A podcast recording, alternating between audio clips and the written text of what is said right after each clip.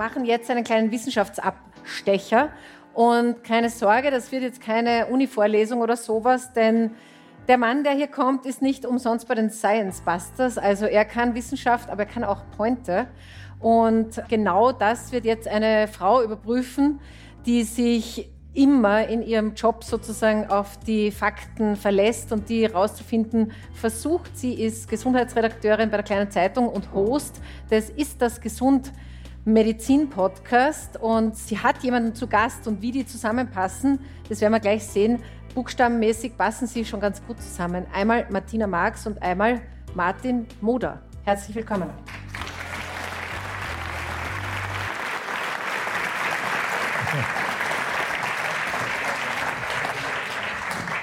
Grüß Gott.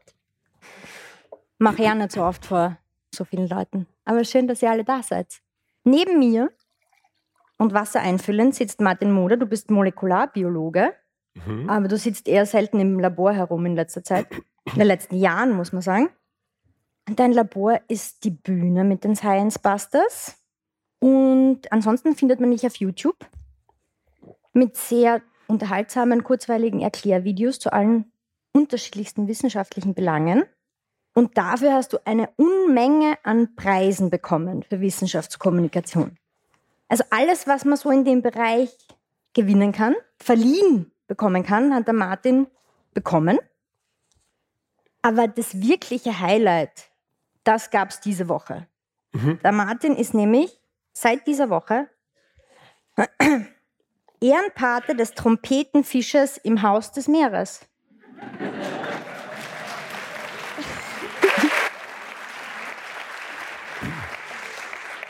Es freut mich sehr, dass euch das genauso freut wie mich. Ja, es, ist ja, es ist ja wirklich mit Abstand. Die Woche war viel los. Wir haben auch den österreichischen Staatspreis gewonnen. Aber wie ich im Haus des Meeres war, da war dieser Fisch und der hat diese, kennst du den Trompetenfisch? Wahrscheinlich schon. Nein, mal Spaß, ich habe ihn auch nicht kannt.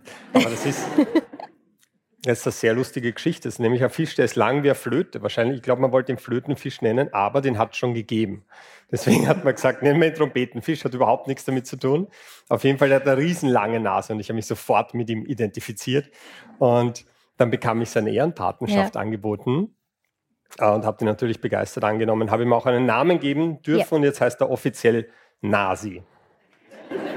Und damit Nasi und Ihnen allen herzlich willkommen bei Ist das gesund, dem Medizin-Podcast der kleinen Zeitung.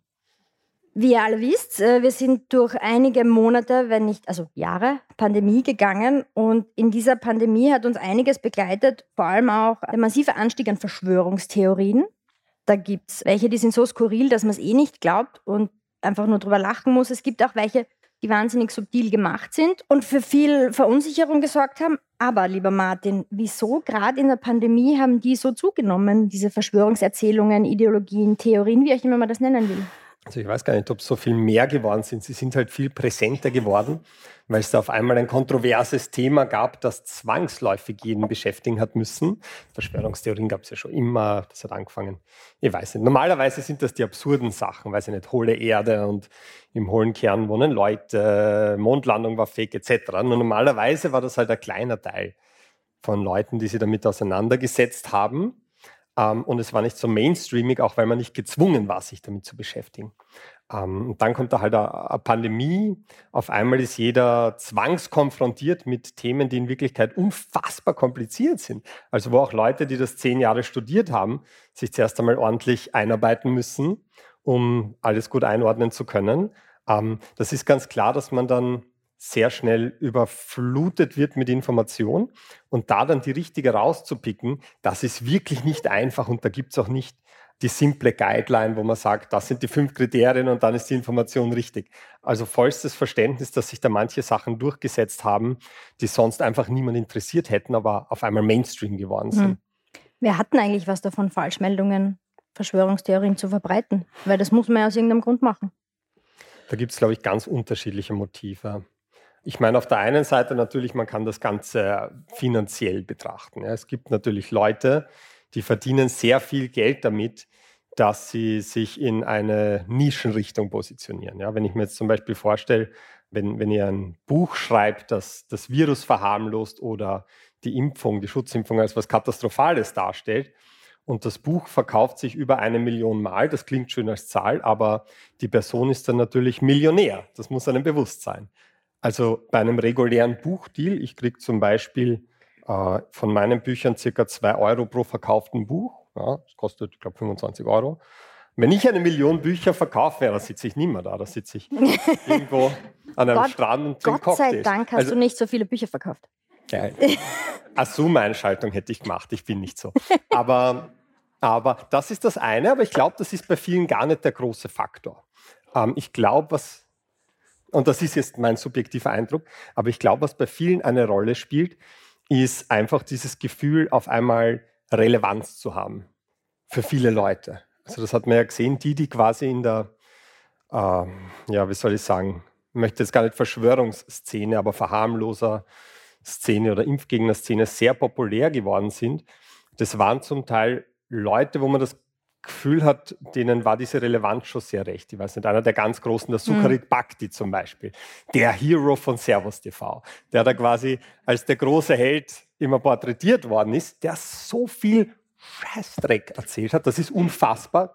Aber ähm, endlich hat es einmal einer gesagt. Ja, danke. Ich habe nicht gewusst, ob man das darf in deinem Podcast. Ja. Dann würde ich noch sagen, noch ganz andere Sachen über den. Bitte, der hat zu Beginn da habt ihr das gesehen, der war ja einer der Corona-Experten, der hat seine eigene Servus-TV-Sendung gehabt. Und zu Beginn der Pandemie, wenn ihr euch erinnert, ganz zu Beginn, vor dem ersten Lockdown, gab es so einen Mini-Peak. Und danach sind die Ohren groß gekommen. Davor so ein kleiner Blub. Danach hat der Bakti gesagt, das war Anfang 2020, das war's, die Pandemie ist vorbei. Das war's. Und dann auf einmal die Zahlen explodieren, du, du, du, du, du, du, Stein gehen rauf, rauf, rauf, rauf, rauf. Er sitzt auf Servus TV, Schild sagt, alles falsch positive, die haben gar nicht Corona. Er hat das nie revidiert, obwohl dann die gigantischen, und er ist aber bis zuletzt als der große Corona-Experte dahingesetzt worden.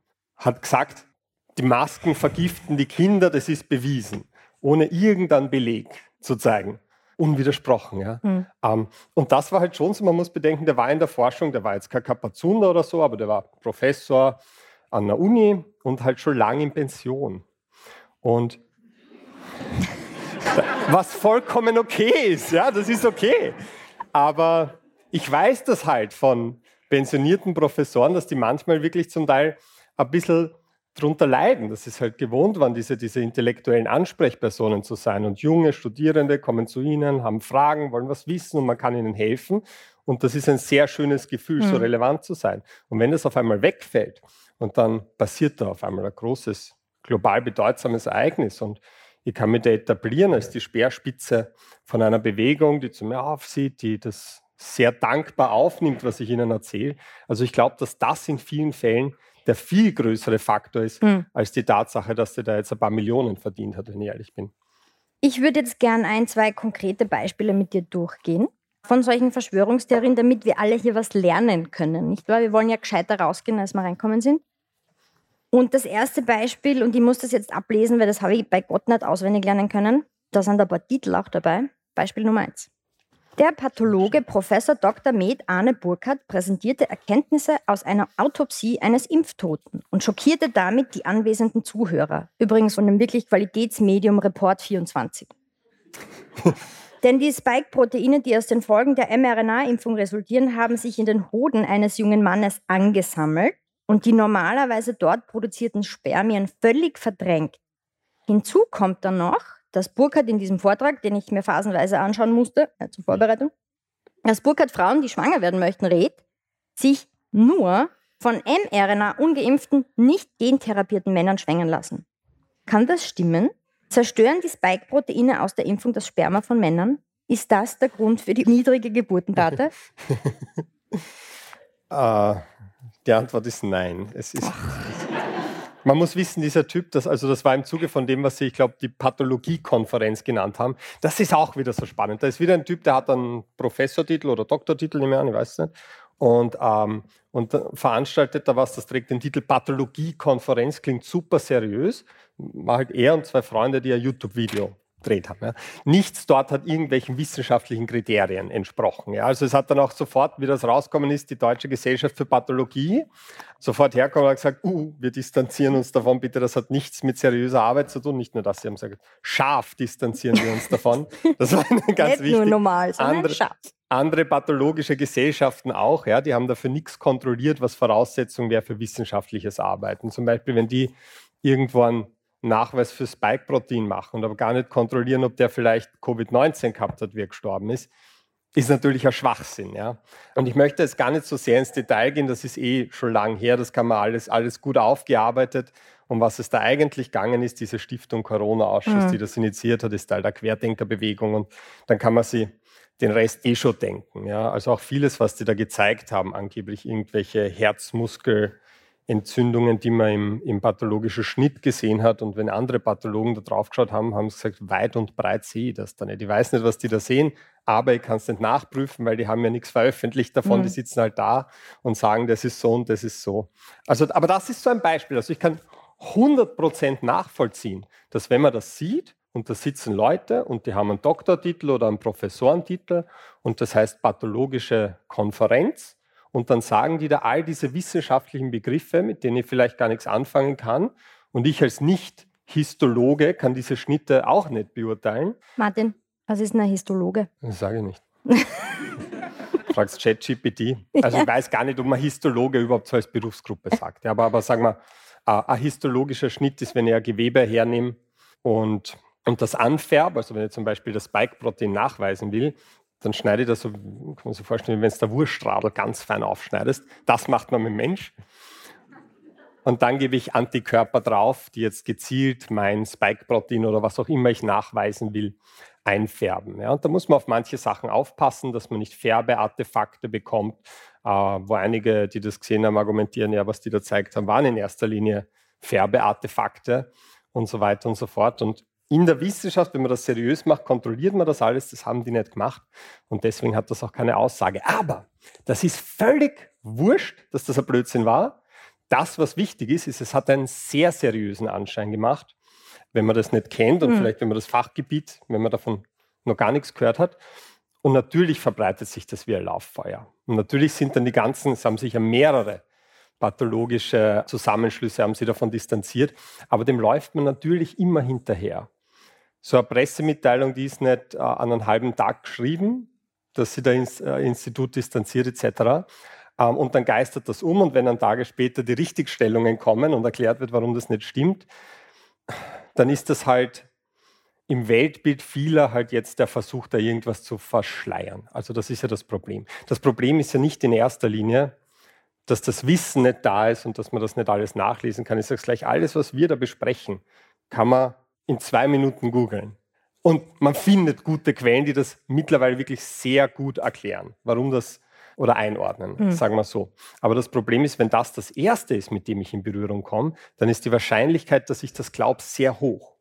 Und mit diesem Korrigieren läuft man ja immer hinterher. Da gibt es wirklich Arbeiten, die zeigen das sehr eindrucksvoll. Und das ist ein großes Problem, dass wenn ich mit einer Information konfrontiert werde, und sagen wir jetzt, das wäre eine falsche Information, das, das ist das Erste, was ich zu dem Thema höre.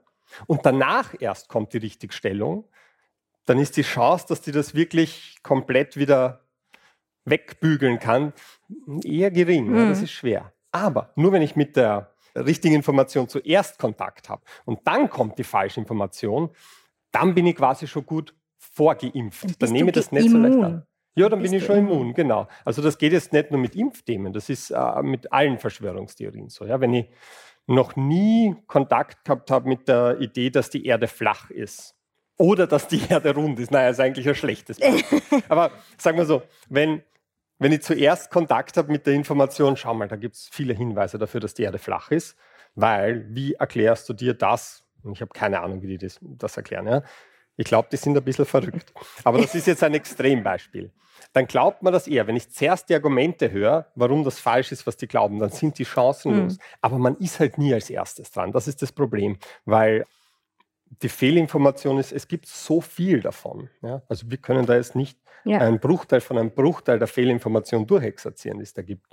Aber es ist grundsätzlich der Startnachteil für Studiendaten oder medizinische Fakten gegenüber Verschwörungstheorien, die, die es uns so schwer machen, mit den Fakten durchzukommen. Auch wenn wir in der Zeitung, auf unserer Website, in unserem Podcast 15 Mal noch erklären, dass das, was da behauptet wird, falsch ist und nicht richtig ist. Genau, und vor allem, also wo ich das große Problem sehe, ist, Wissenschaft ist halt wirklich kompliziert. Ja? Und Medizin ist auch wirklich kompliziert.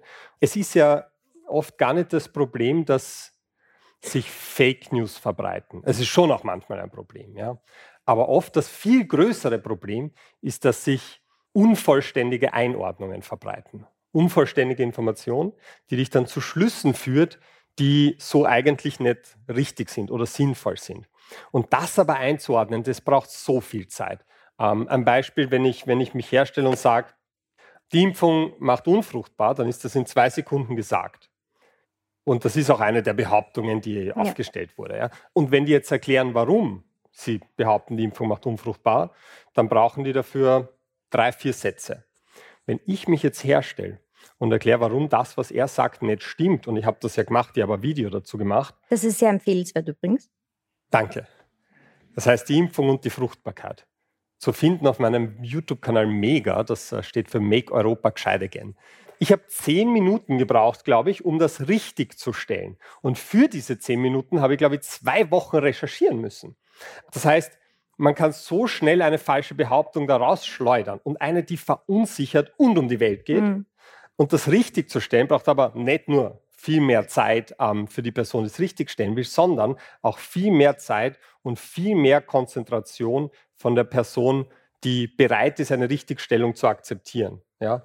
Und das ist halt das große Problem, gerade wenn etwas Angst verursacht. Ich, sage es vielleicht sicherheitshalber dazu, dieses Unfruchtbarkeitsgerücht, ja, das ist ja so elendig, das ist ja eins der Lieblingsargumente von Leuten, die Impfungen ablehnen. Nicht erst seit Corona, der HPV-Impfung hat man das nachgesagt, der Polio-Impfung, der Tetanus-Impfung. Es war immer ein Schaß, es hat nie gestimmt und es wird immer irgendwie anders begründet.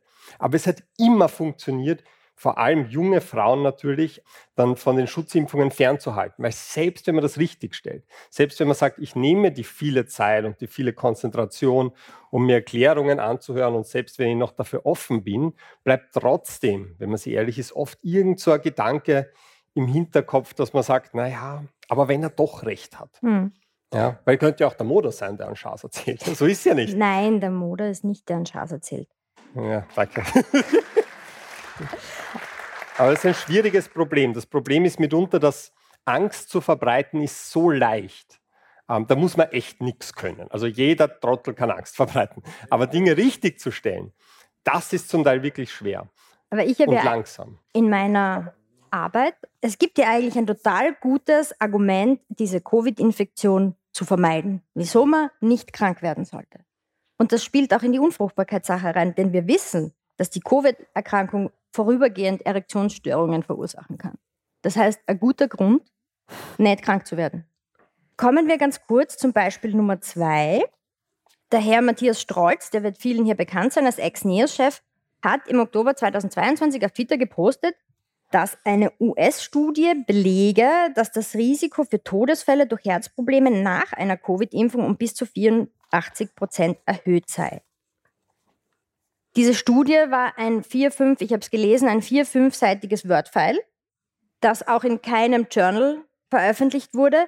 Lieber Martin. Ich glaube, nicht mal die Autoren wurden da genau. namentlich genannt. Nicht, ja mal die, nicht mal die Autoren wurden, ja so, wurden namentlich genannt. Was ich jetzt zu dem nur fragen möchte, ist, macht das auch dieses eine Detail, das ja in Wahrheit im Kern stimmt, nämlich dass eine Covid-Impfung in sehr seltenen Fällen wirklich eine Herzmuskelentzündung auslösen kann, Macht es das so schnell glaubhaft? Das ist sicher, was das da reinspielt. Ich meine, man muss dem Strolz zugute halten, er hat den Tweet dann relativ bald danach wieder gelöscht. Mhm. Wahrscheinlich, weil er gesehen hat, dass FDA und CDC alle ein Statement rausgeben haben, die sagen, das ist ein Blödsinn, das stimmt so nicht. Also diese, ich weiß nicht, was man Studien nennen mag, dieses Wordfile ohne Autoren, die das behauptet haben. Es hat halt wirklich diese Government-Seite von Florida gepostet und das war halt das Problem. Das war halt eine winzige Untersuchung. Und gerade in dieser Gruppe von, ich glaube, was waren es, 18 bis 39-Jährigen, hast du halt wirklich, wirklich wenig Todesfälle durch Herzerkrankungen, unabhängig jetzt von Impfung und Covid. Und das Studiendesign war überhaupt nicht dafür ausgelegt, das äh, zu messen. Mhm. Ja? Das heißt, da werden ein paar wenig Dutzend Fälle miteinander verglichen und das sagen sie eh in der Studie selber sogar, dass wenn man da jetzt nur diese Altersgruppe hernehme, wenn man die über 60 jetzt aus der Analyse ausschließt, ja. dann findet man da überhaupt keinen Unterschied. Das heißt, die, die Aussage ist eine sehr merkwürdige. Und was, was ich aber an dem Tweet besonders interessant finde, ist, wenn man sich das Ding durchliest, das die da veröffentlicht haben. Wenn man sich die Gesamtmortalität anschaut, ja, also unabhängig jetzt von der Herzthematik, die Wahrscheinlichkeit zu sterben innerhalb eines gewissen Zeitraums, mhm. ja, so ist immer Mortalität, dann war die bei den Geimpften niedriger. Das hat der Strolz nicht erwähnt. Ja. Also er pickt sich da aus einer Studie, die keine ist, die gar nicht statistisch in der Lage ist, diese Aussage zu treffen, einen Teil heraus, wo er sagt, aha, da kommt die Impfung schlecht weg, wo es übrigens viel größere Studien gibt äh, mit Millionen Teilnehmern, die, dies, die, das, die das, nicht finden. Ja.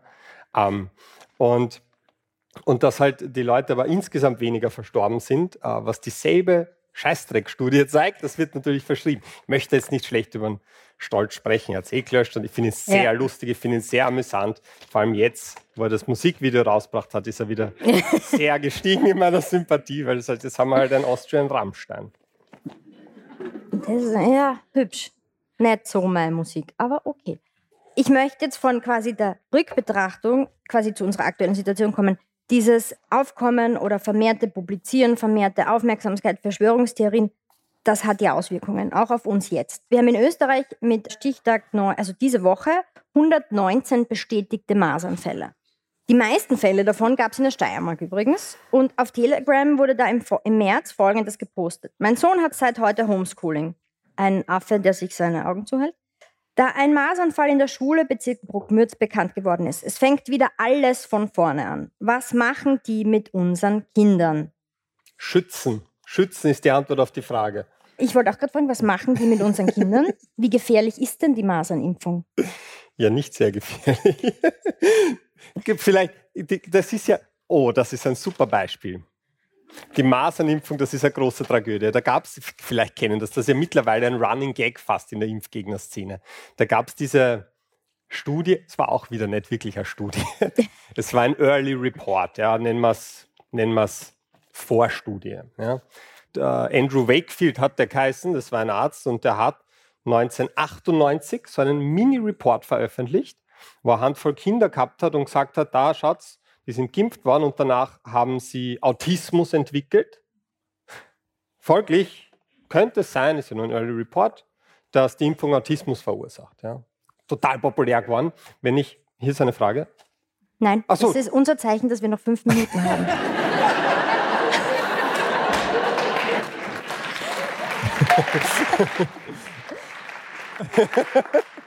Aber aber wir dürfen ein, zwei Minuten überziehen. Super, da können wir noch dranhängen, Harry Potter oder Herr der Ringe. Herr der Ringe, ich bin ja nicht vier. Ähm. Hm. Also dieser, dieser Autismus, dieser wolltest Autismus, du sagen. Dieser Andrew Wakefield, der hat halt diese Behauptung aufgestellt. Ja? So, was ist passiert? Das ist durch alle Medien gegangen. Wenn ich heute Impfung Autismus google, ist nach wie vor eines der ersten Resultate, das mir Google anzeigt, dass da dieser Zusammenhang von dieser Studie bewiesen wurde. Ja, so. Jetzt hat sich herausgestellt, der hat Unsummen an Bestechungsgelder bekommen von einer Anwaltskanzlei, die das Ziel hatte, den Impfhersteller zu verklagen. Hat gesagt, kannst du da nicht irgendeine Studie schreiben, die einen Zusammenhang zwischen Impfung und Autismus findet? Ja? Hat da niemand gesagt, dass er da sehr viel Geld bekommen hat, hat nicht einmal seinen Co-Autoren gesagt, hat diese Studie fabriziert, ist natürlich zurückgezogen worden, wie das alles aufgeflogen worden ist. Alle Co-Autoren haben sich von der Arbeit distanziert. Ihm wurde die Approbation entzogen und es gibt mittlerweile über 100 Folgestudien, die sich das trotzdem angeschaut haben, ob es da einen Zusammenhang gibt. Und alle kommen zu dem Schluss, da gibt es keinen Zusammenhang zwischen dieser Impfung und Autismus. Aber trotzdem, wenn ihr heute euch in Impfgegnerkreisen umhört, ist es noch immer eins der stärksten Argumente, eins, das immer kommt, äh, wo es ganze Filme gibt, die darüber gedreht werden, obwohl man aus heutiger Sicht sagen muss, es gibt wenig, das in der Medizin so gut belegt ist, wie dass diese Impfung nicht Autismus hervorruft. Aber man wird es nicht los. Und der Grund ist, dass wenn sich sowas mal verbreitet hat und wenn das jeder schon mal irgendwo gehört hat, Infantismus, da war irgendwas, dann hat das so einen Reiz. Also das kriegt man immer weg. Das ist 25 Jahre her, dass der diesen Schaß publiziert hat, ja, das zurückgezogen ist, ähm, Bestechung aufgeflogen ist, aber man wird es nicht los. Das heißt, das Problem ist nicht so sehr, dass man die Dinge nicht richtig stellt. Das Problem ist, dass man die Ängste nicht mehr nehmen kann, wenn die Leute als erstes mit dieser Information konfrontiert werden. Und gerade bei der Masernimpfung wäre es wichtig, dass man gut durchimpfen. Genau. Mhm. Ich wollte nämlich gerade sagen, weil die Impflücken, die sich auftun durch diese Routineimpfung, die nicht durchgeführt werden, sieht man, es, die Steiermark in diesem Jahr ein extrem gutes Beispiel, dass einfach die Fälle sehr schnell, ich meine, wir hatten drei Jahre Pandemie, so lange ist das nicht, wurden diese Routineimpfungen nicht oder in geringerer Weise nur durchgeführt. Und da sieht man, wie schnell das gehen kann, wie schnell wir wieder ein Problem haben mit einer Erkrankung, ja. die eigentlich kein Problem mehr sein sollte. Vor allem das Orge ist ja bei Masern, selbst wenn man das Ding gut übersteht, ja, wenn man sagt, man heilt wieder aus, keine Gehirnhautentzündung etc., dann ist es trotzdem so, und das weiß man in Wirklichkeit erst seit ein paar Jahren, dass das eine der Erkrankungen ist, die mein Immunsystem tatsächlich auf lange Sicht schwächen. Das ist ja ein Virus, das greift gerade mitunter die Immunzellen an, die eigentlich das Immungedächtnis ausmachen, ja, B-Zellen mitunter oder die Memory-Zellen. Das bedeutet, wenn ich eine Maserninfektion habe, auch wenn ich die überstehe und komplett ausheile, hat mein Immunsystem verlernt, sich gegen die Krankheiten zu wehren, gegen die es eigentlich bereits einen Immunschutz aufgebaut hat. Und das hat zur Folge, dass wenn Kinder die Masern haben, innerhalb von drei Jahren nach der Infektion auch wenn sie die perfekt überstehen, noch immer die Wahrscheinlichkeit erhöht ist, dass sie an anderen Erkrankungen versterben, gegen die sie sich eigentlich schon wehren könnten. Also die, die Sterblichkeit bleibt erhöht, auch wenn die Masern perfekt überstehe. Ähm, also wirklich depperte Krankheit. Wir könnten, äh, wir könnten die komplett loswerden. On that note habe ich eine letzte Frage, Barbara. Die klingt jetzt auch nicht so super, weil wenn man sich so wie der Martin so enthusiastisch und offen und auf Bühnen stehend und auf YouTube postend und andere soziale Medien für Aufklärung im medizinwissenschaftlichen Bereich einsetzt und gerade auch, wenn es um Impfungen geht, dann kriegt man jede Menge Bullshit ab. Ich weiß es auch, ich kriege die auch in meiner Inbox. Also ich meine, auch die Todesstrafe wurde schon gefordert. Hat dich das verändert? Verhältst du dich in bestimmten Situationen anders? Weil du kriegst sowas ja auch, wie ich weiß. Ja, das Coole ist ja, ich kriege sowas digital, aber und halt auch so die radikalen Sachen zum Teil. Ja, ich habe einen E-Mail-Ordner Love Letters, da kopiere ich die alle rein, dann mache ich mal ein Best-of. Ich habe das Glück, und das ist wirklich äh, sehr entscheidend. Ja, also ich habe auch radikale Morddrohungen, bla bla bla bla bla. Aber in drei Jahren Pandemie hat mir nie jemand etwas Unangenehmes ins Gesicht gesagt. Alle Rückmeldungen waren extrem freundlich äh, und total lieb. Und es kann sein, dass es einfach das Internet natürlich ist, dass die Wahrnehmung verzerrt. Ja, wenn mein Kanal hat, den Millionen Leute sehen, die sind nicht alle nüchtern, während sie da kommentieren.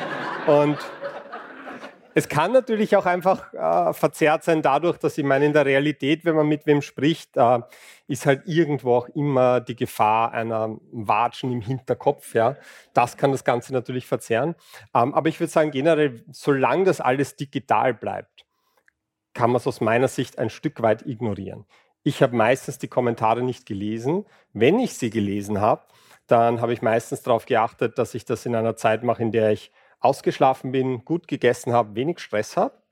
Und dann finde ich es auch hilfreich, mit einem Ziel reinzugehen. Also nicht einfach in die Kommentare zu schauen und zu sagen, äh, schauen wir mal, was die Leute sagen, sondern zu sagen, ich möchte da was finden. Und was bei mir zum Beispiel immer gut funktioniert hat, ist, wenn ich sage, ich möchte eine Beleidigung finden, die ich so lustig finde, dass wenn ich sie poste, dass andere sie auch lustig mhm. finden. Und ich habe immer was gefunden. Also zum Beispiel einer meiner Favorites ist, äh, wie gestanden ist, Mode ist ein ein esoterischer Liveball-Toyboy der Pharmaindustrie. Schön. Das fand ich sehr schön. Ich das finde, du solltest eine Visitenkarte drucken. und, und ich finde aber, wenn man mit so einem Ziel reingeht, dann hat man viel eher das Gefühl, dass man da der Jäger ist und nicht der Gejagte. Und dann funktioniert das eigentlich sehr gut. Lieber Martin, on that note, machen wir jetzt wirklich Schluss. Ich danke mir für deine Aufklärung. Ich danke dir danke für deine Aufklärung. Danke Ihnen fürs Lachen, weil das hat es mir viel leichter gemacht und wünsche noch eine total gute Unterhaltung den Rest des Nachmittags und Abends und bitte bleiben Sie doch bis zum Schluss. Vielen Dank.